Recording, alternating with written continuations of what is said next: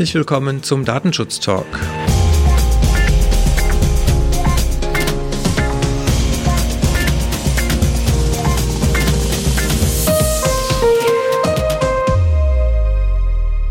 Heute ist Freitag, der 17. Juli 2020 und unser Redaktionsschluss war heute um 10 Uhr. Wir starten wie gewohnt gemeinsam ins Wochenende und werfen vorher zurück einen Blick in die Welt des Datenschutzes. Mein Name ist Heiko Gossen. Und mein Name ist Gregor Wortberg. Gregor, wenn wir diesen Blick zurückwerfen, dann fällt uns direkt ins Auge, dass gestern ein wichtiges Urteil vom Europäischen Gerichtshof verkündet wurde. Und da wir zu diesem Thema Drittstaatentransfer mit der Rebecca Weiß von Bitkom ja vor einiger Zeit schon mal eine etwas intensivere Folge gemacht haben, habe ich überlegt, was hältst du davon, wenn wir sie einfach mal kurz anrufen und hören, was sie dazu zu sagen hat? Ja, sehr gerne, das finde ich eine sehr gute Idee. Ja, dann würde ich sagen, machen wir das mal.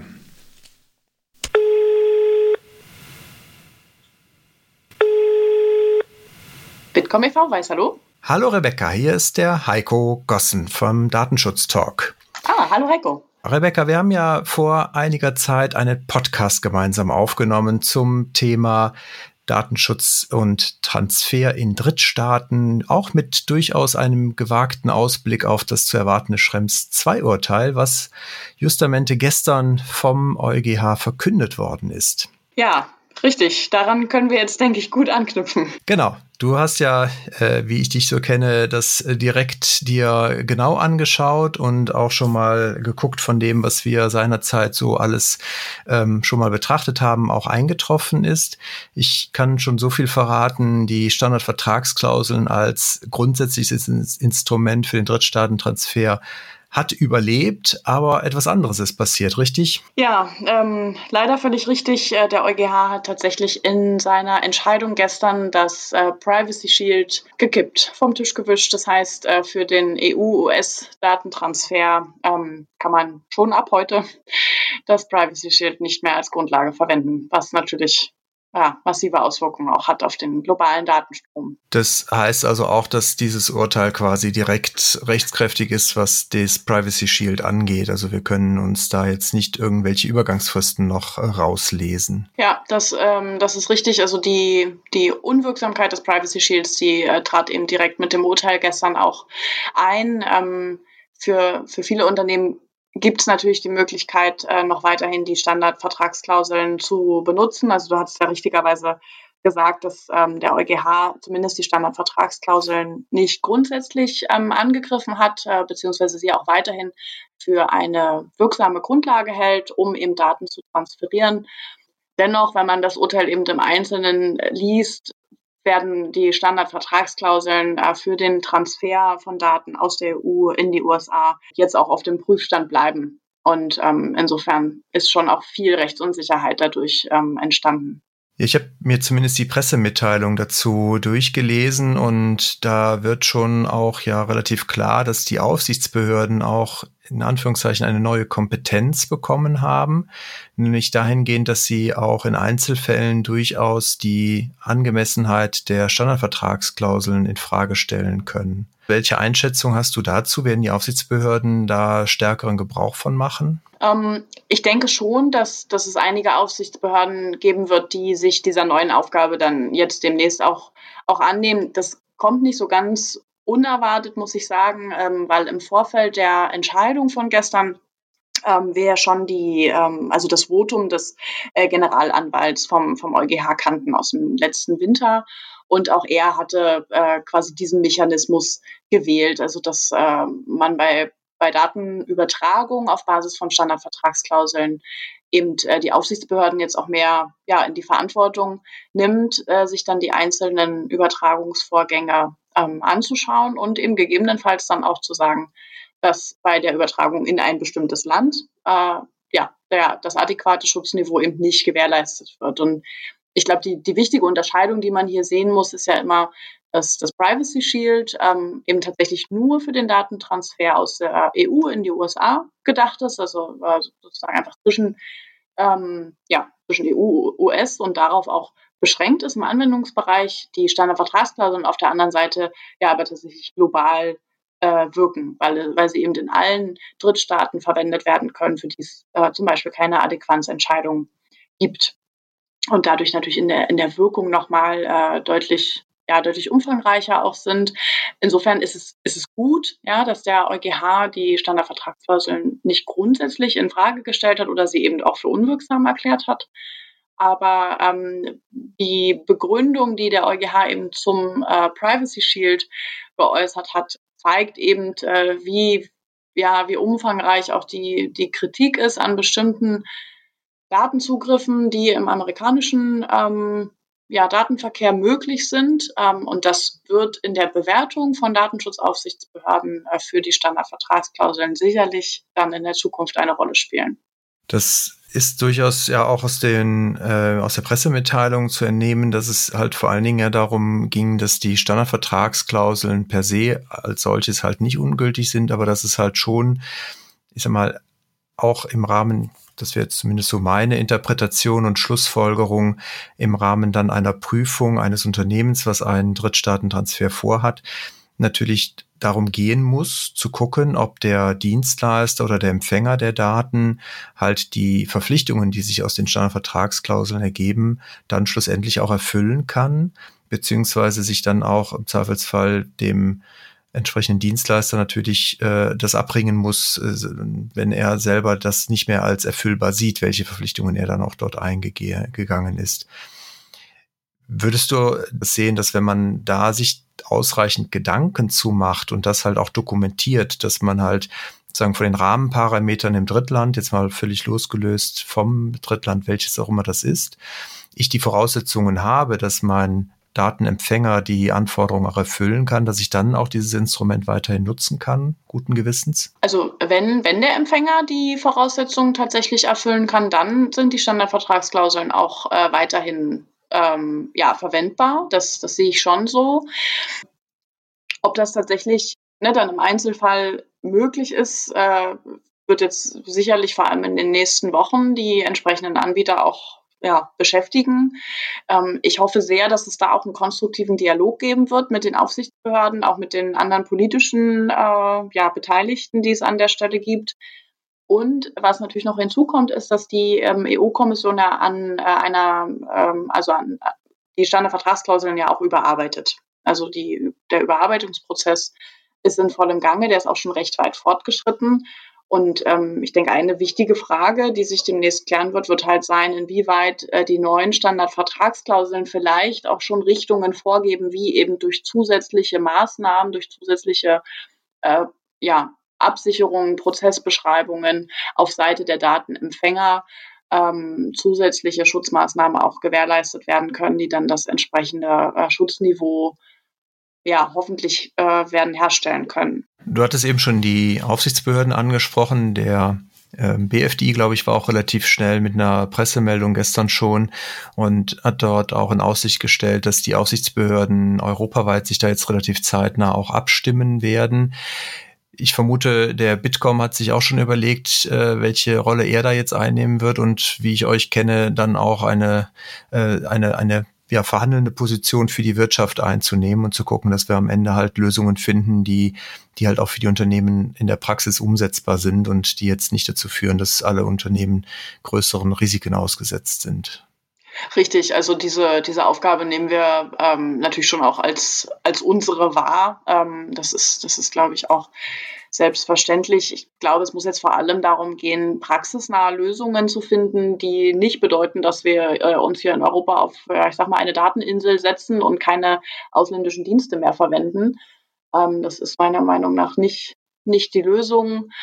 Ähm, wir ähm, haben ja ohnehin immer einen sehr konstruktiven Dialog auch mit äh, Politik und Aufsichtsbehörden etabliert. Zu dem Thema wird das genauso sein. Ich habe es ehrlich gesagt sehr begrüßt, dass ähm, Herr Kelber, also der, der BFDI, ähm, auch ausdrücklich in seine Pressemitteilung eben reingeschrieben hat, dass er äh, die betroffenen Unternehmen hier unterstützen wird. Das ist, glaube ich, ähm, im ersten Schritt absolut notwendig, weil wir ähm, im Nachgang des Urteils auch direkt wirklich massive Verunsicherung im Markt natürlich wahrgenommen haben. Und ähm, man merkt einfach an einer solchen Entscheidung einmal, wie, wie relevant äh, das ganze Thema Datenschutz tatsächlich ist. Äh, das, das, ist sicherlich ein, eine Erkenntnis. Und ähm, auf der anderen Seite, wie wichtig aber globale Datenströme sind und dass ähm, wir definitiv nicht in einen Zustand laufen können, der das, ähm, ja, sag ich mal, über Gebühr jetzt gefährdet oder ohne Not dann ähm, aussetzt. Und insofern, wie gesagt, denke ich, dass jetzt das Wichtigste ist, erstmal alle Betroffenen zu informieren, dass tatsächlich Anpassungsbedarf besteht, weil auch das ist, glaube ich, eine wichtige Erkenntnis jedes Unternehmen, das bis äh, gestern oder eben auch noch heute ähm, Daten auf Grundlage des Privacy Shields in die USA transferiert, kann diese Grundlage eben nicht mehr verwenden. Das heißt, ich muss sofort auf andere Mittel umstellen. Ich muss meine entsprechenden Datenschutzerklärungen anpassen, ähm, in denen ja darüber belehrt werden muss, dass ich auf Basis des Privacy Shields Daten transferiert habe. Ähm, muss eben nach einer, einer praxistauglichen Ausweichmöglichkeit suchen. Und das wird erstmal in den nächsten Wochen sicherlich einiges auch an, an Arbeit und Kapazität bei den betroffenen Unternehmen äh, ja, kosten. Rebecca, ich danke dir ganz herzlich für deine Ersteinschätzung und die äh, spontane Verfügbarkeit. Ich wünsche dir schon mal ein schönes Wochenende und äh, freue mich, wenn wir uns zu späterer Zeit wieder dazu unterhalten dürfen. Danke dir, Heiko. Ich wünsche dir auch ein schönes Wochenende. Bis bald. Ja, aber Gregor, das waren ja nicht die einzigen Sachen, die diese Woche passiert sind. Ich wette, du hast sicherlich auch schon eine Meldung parat für uns. Ganz genau. Und zwar sind aktuell mehrere Bußgelder durch europäische Aufsichtsbehörden ausgesprochen worden. Zwei davon möchte ich gerne aufgreifen. Und zwar blicken wir zuerst in die Niederlande. Dort ist eine Strafe in Höhe von 830.000 Euro an das niederländische Pendant zu Schufa, der Büro Kreditregistration, ausgesprochen worden. Und zwar wurde eine Gebühr für den Zugang zu persönlichen Daten erhoben und nur einmal im Jahr konnten die Betroffenen kostenlos per Post ihre Daten erhalten. Einen weiteren Blick möchte ich in dem Zusammenhang nach Italien werfen. Dort wurde eine Strafe in Höhe von 16,7 Millionen Euro an die Windtre, einem italienischen Unternehmen, verhängt. Das steht im Zusammenhang mit unerlaubtem Direktmarketing. Hunderte Betroffene erhielten ohne vorige Zustimmung SMS, E-Mail und Telefonanrufe und wurden ohne Zustimmung in öffentlichen Telefonlisten veröffentlicht. Aufgrund unvollständiger Kontaktdaten des Verantwortlichen war kein Widerruf der Einwilligung oder Einspruch gegen die Verarbeitung möglich und in der App sogar erst nach 24 Stunden.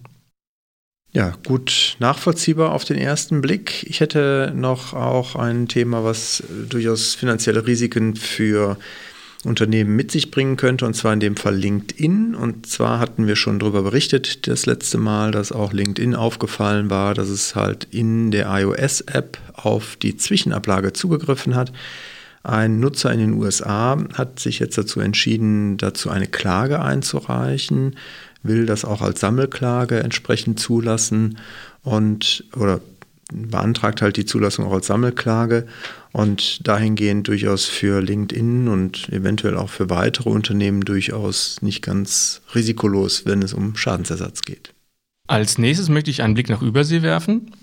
Und zwar hat dort eine Überwachung ähm, von Twitter-Posts durch die Dataminer stattgefunden. Die Dataminer ist ein auf künstliche Intelligenz und Big Data-Analysen spezialisiertes New Yorker Unternehmen. Und äh, dieses gab Hinweise aus Twitter-Posts an US-Strafverfolgungsbehörden weiter in Zusammenhang mit den Black Lives Matter-Protesten, die aktuell in den USA stattfinden. Ähm, dort wurden jetzt nicht einzelne Protestanten überwacht, sondern die jüngsten Aufenthaltsworte und geplante Aktionen der Demonstranten weitergegeben.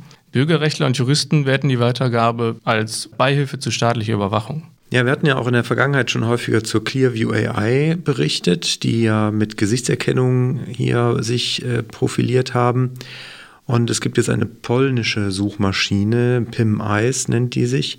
Und die geht in eine ähnliche Richtung. Man kann da sein Bild hochladen oder kann nach ähnlichen Bildern suchen. Sie spuckt jetzt zwar nicht direkt einen Namen aus, aber macht doch die Personensuche deutlich einfacher. Und auch hier ist natürlich, äh, sind die Aufsichtsbehörden gleich äh, aufgesprungen und haben das natürlich beanstandet.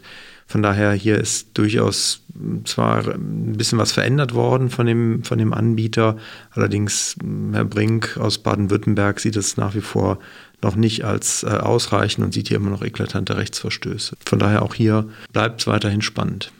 Ich möchte einen Blick zurück nach Deutschland werfen und äh, zwar hat sich da die Große Koalition auf einen Gesetzesentwurf gegen den Abmahnmissbrauch verständigt. Ähm, Ziel ist es, kleinere und mittlere Unternehmen vor diesen Auswüchsen des Abmahnmissbrauches zu schützen.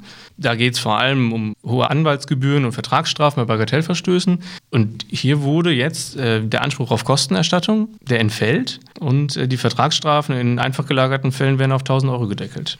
Ähm, somit äh, soll die missbräuchliche Abmahnung erstmal in den Griff bekommen werden und äh, des Weiteren soll den Unternehmen dann auch die äh, Prozesskosten dann erstattet werden.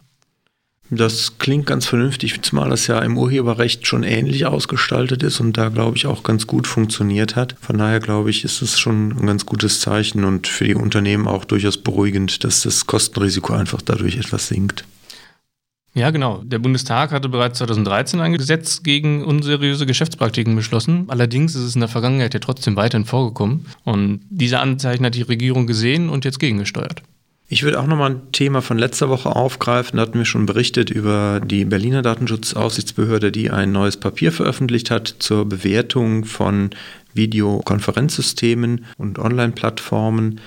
Microsoft hat sich da jetzt nochmal mit den Kritikpunkten der Berliner Datenschutzaufsichtsbehörde auseinandergesetzt und hier auch an einigen Stellen durchaus nochmal dagegen gehalten, hat aber auch eingeräumt, dass es halt bei der deutschen Auftragsverarbeitung einen Übersetzungsfehler gab, sich auch hierfür entschuldigt für die mangelnde Qualitätskontrolle, grundsätzlich aber, wie gesagt, auch an einigen Stellen durchaus nochmal dagegen gehalten und auch das, was ich letztes Mal gesagt habe, gilt natürlich weiterhin. Jedes Unternehmen sollte schon individuell sich nochmal die konkreten Regelungen, die es abgeschlossen hat oder abschließen soll, mit dem jeweiligen Anbieter natürlich ansehen und auch selbst bewerten und nicht blind hier dem Papier der Aufsichtsbehörde folgen, weil es wurde jetzt schon an verschiedensten Stellen unter Verbänden und äh, Fachexperten sehr kritisch beleuchtet, beziehungsweise halt auch durchaus als an einigen Stellen ja nicht nachvollziehbar identifiziert. Ja, eine Selbstinformation ist natürlich das A und O und sehr wichtig. Ähm, das hat auch der Landesbeauftragte für den Datenschutz aus Niedersachsen aufgegriffen und eine Übersicht zu den häufigst gestellten Fragen zur Auftragsverarbeitung zusammengestellt. Es beschäftigt sich unter anderem mit ganz grundsätzlichen Fragen, was man unter einer Auftragsverarbeitung überhaupt versteht, über mögliche Rollenverteilung und Verarbeitung von Daten außerhalb der EU bzw. des europäischen Wirtschaftsraums. Ähm, die Übersicht ist auf der Internetseite zu finden.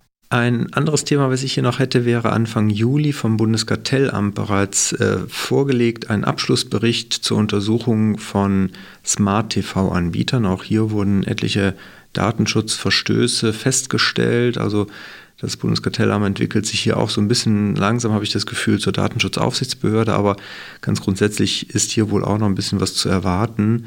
Da gilt es auf jeden Fall auch mal noch Augen und Ohren offen zu halten, gerade weil halt auch bemängelt wurde, dass einige Anbieter nicht klar machen, wie lange sie überhaupt Sicherheitsupdates für ihre Geräte bereitstellen.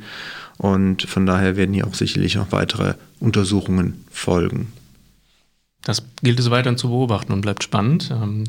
Ich gehe in dem Zusammenhang zurück nach Niedersachsen und zwar ins Niedersächsische Kulturministerium. Äh, dieses betreibt ein Portal für Online-Antragsverfahren. Ähm, dort können Künstler, Vereine und, Vereine und Museen Fördergelder oder Stipendien beantragen und dort online ähm, diesen Antrag ausfüllen.